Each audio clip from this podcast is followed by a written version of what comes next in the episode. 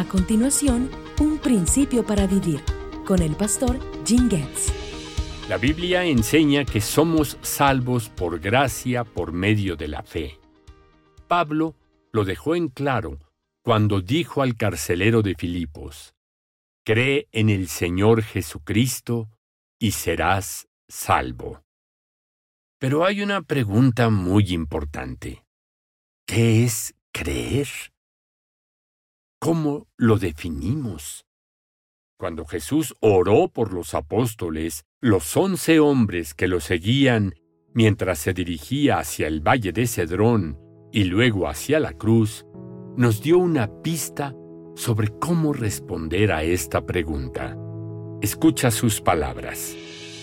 Padre justo, el mundo no te ha conocido, pero yo te he conocido, y estos han conocido que tú me enviaste y les he dado a conocer tu nombre, y lo daré a conocer aún, para que el amor con que me has amado esté en ellos, y yo en ellos.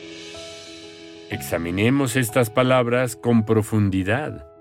Los apóstoles ya habían confesado que Jesucristo venía de Dios. En su oración, Jesús confirmó esta confesión al decir, Estos han conocido que tú me enviaste.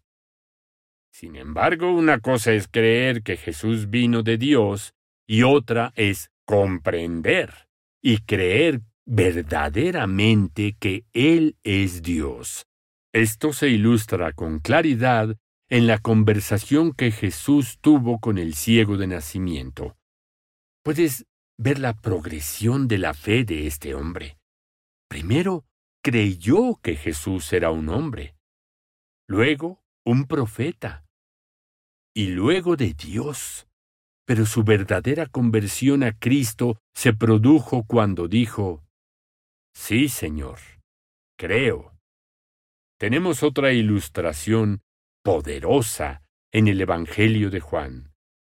Esta incluyó a Tomás. Es un ejemplo clásico.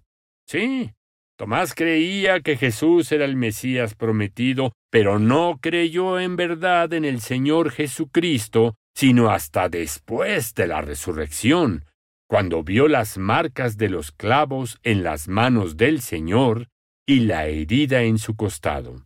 Así que recordemos este principio para vivir.